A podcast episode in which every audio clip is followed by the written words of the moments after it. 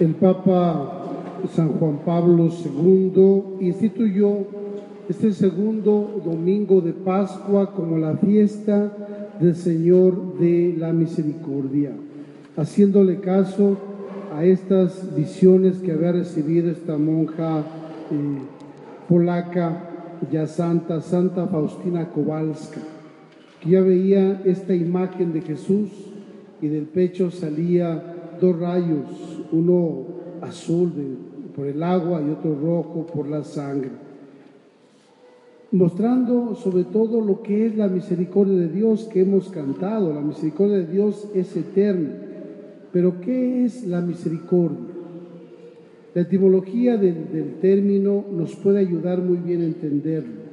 Miser en latín significa pobre, de ahí viene miseria o miserable, términos asociados a la carencia, a la pobreza. Tal como el Papa lo decía hace un año en su mensaje de Cuaresma, puede ser una miseria material de no tener los medios necesarios para vivir, pero puede ser una miseria moral, como la que hemos estado viviendo también, o la miseria espiritual de aquellos que viven sin Dios. Y el término cor, que significa corazón. De ahí queda eh, el significado o la definición de misericordia sería el corazón pobre. ¿Por qué corazón pobre en Jesús? Bueno, pues como San Pablo lo dijo, se lo dijo, siendo rico, eh, se despojó de todo y se hizo hombre. Y no solamente pobre porque nació en Belén, ahí entre, ahí entre animales, en el establo, o porque vivió en una familia pobre con José y María en Nazaret, sino también mostró esa pobreza, esa no tener bienes y sobre todo desprenderse de aquellos bienes que tenía en la cruz de su madre, diciéndole, mujer, ahí tienes a tu hijo, entregándolo al discípulo. En los momentos finales, su espíritu, entregándoselo al Padre. Padre, en tus manos encomiendo mi espíritu. Pero todavía quedaba algo más. A la muerte de Jesús, este guardia llega y le encaja la lanza en el costado, el corazón, y brotan sangre y agua. Esa es la imagen, esa es la pobreza de Jesús, de que teniéndolo todo, se queda sin nada y lo entrega todo. Pero no solamente tenemos que venerar o adorar esta imagen de la misericordia divina, sino no, no desatar ese contexto de Jesús que nos decía, sean misericordiosos como el Padre Celestial es misericordioso. Es decir, tengan ustedes corazón pobre, no esté lleno su corazón de cosas.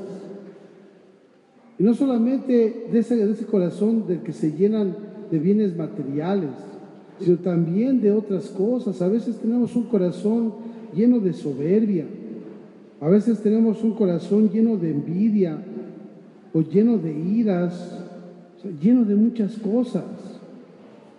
Y habrá que ir, habrá que ir desprendiéndonos de todo aquello, hasta que tengamos ese corazón de pobre, como el de Dios, como el de Cristo. Cristo que no piense en sí, sino piense en el otro. Ah, qué difícil en una cultura como la nuestra cuando todo mundo nos dice, no, piensa en ti, piensa en tus bienes, piensa en tu familia, en lo tuyo, choca con el mensaje del Evangelio que te dice, no, piensa en el otro, piensa en el que está junto a ti, en el, más, el, que, el que más sufre o el que menos tiene, el que más vulnerable está. Y de pronto uno se, por lo menos me quedo pensando, ¿cómo es eh, mi actitud ante Dios y ante los demás? ¿Será que mi corazón está lleno de soberbia y tiene algo que lo caracteriza que es el yo? O sea, el egoísmo, el ego en griego, yo es ego. este egoísmo que me hace pensar en mí primero, antes que nada pensar en mí, en mis cosas, en mis bienes, en lo que yo tengo y despreocuparme del otro. Es más, volverme indiferente a los demás. Yo me pregunto y me he preguntado estos días, me he enterado de cosas que están pasando en el mundo. Esos pobres kenianos que masacraron allí en la universidad, en su universidad, y me he preguntado, me he dedicado a orar por ellos, por sus familias, deben haber sufrido, todas las familias que vieron a sus hijos en la universidad masacrados, he pedido por ellos. Así me he dedicado un momento para decirle, Señor, te pido por eterno descanso de estos hermanos nuestros kenianos, por sus familiares, que puedan eh, superar este momento. O me he enterado también de las masacres que han hecho de cristianos en el Medio Oriente, en la parte pues de Irak, solo por ser cristianos que han sido martirizados. Y me he enterado y pienso, tampoco me he dedicado hace unos minutos a pedir por ellos. Escuchaba el reportaje del obispo que decía, nosotros estamos preparados para el martirio. Y así puedo pensar en lo que nos sucede, en estos muchachos desaparecidos, eh, en la Yotzinapa famoso, pero me he dedicado a pedir, a hacer algo más, que no sea solamente a veces poner y poner a Yotzinapa Vive o darle like, los que utilizamos eh, Facebook, otras redes, no, hacer algo más profundo y me he dado cuenta que a lo mejor no.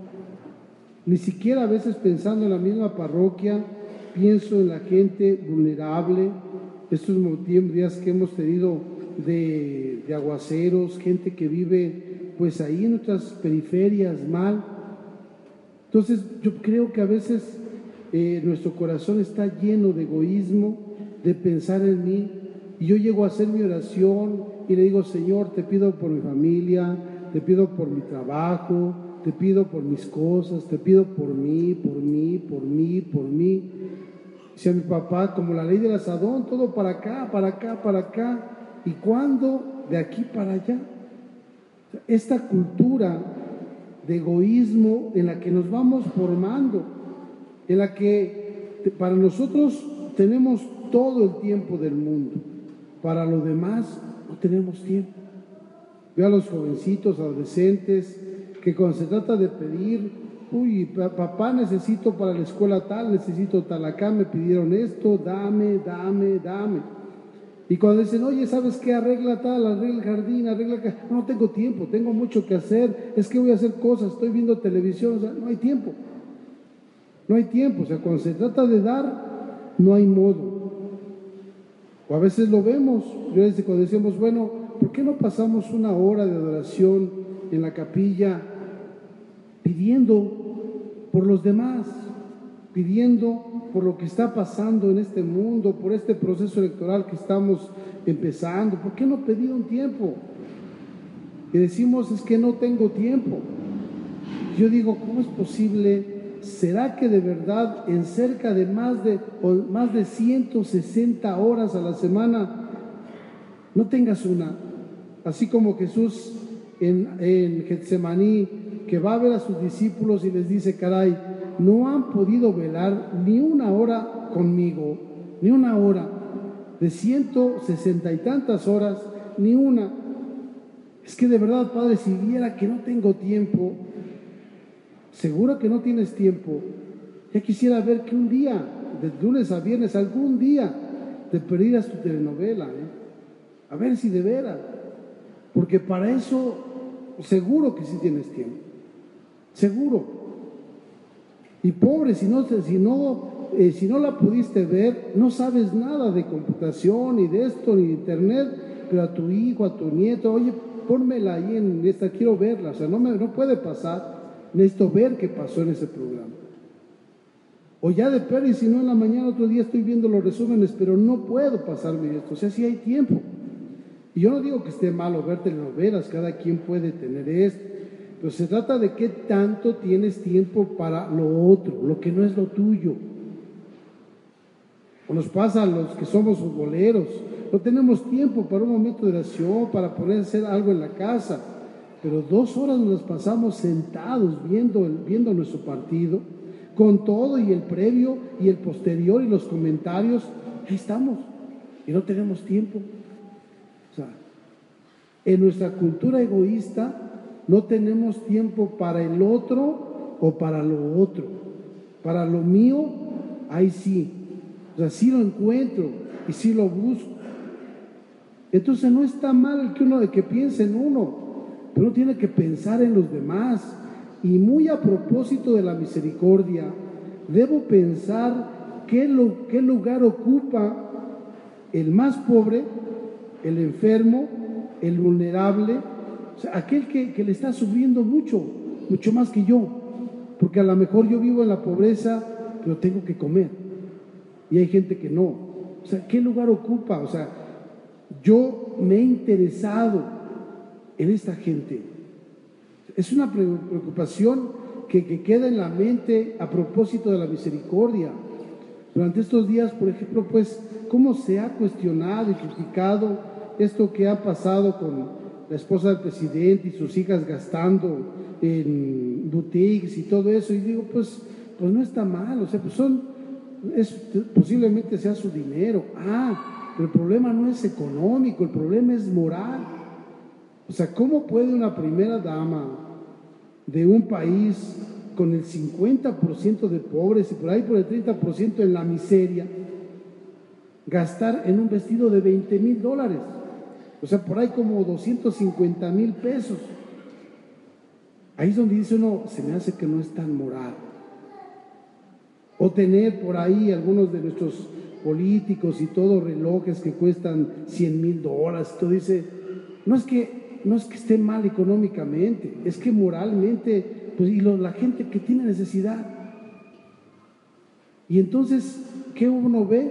Pues está el ego, está el egoísmo, es decir, mis cosas, mis gustos, la gente y el necesitado no me importan. Ese es el problema de misericordia. El problema de ser misericordioso es entender que el que sufre no puede ser indiferente para mí.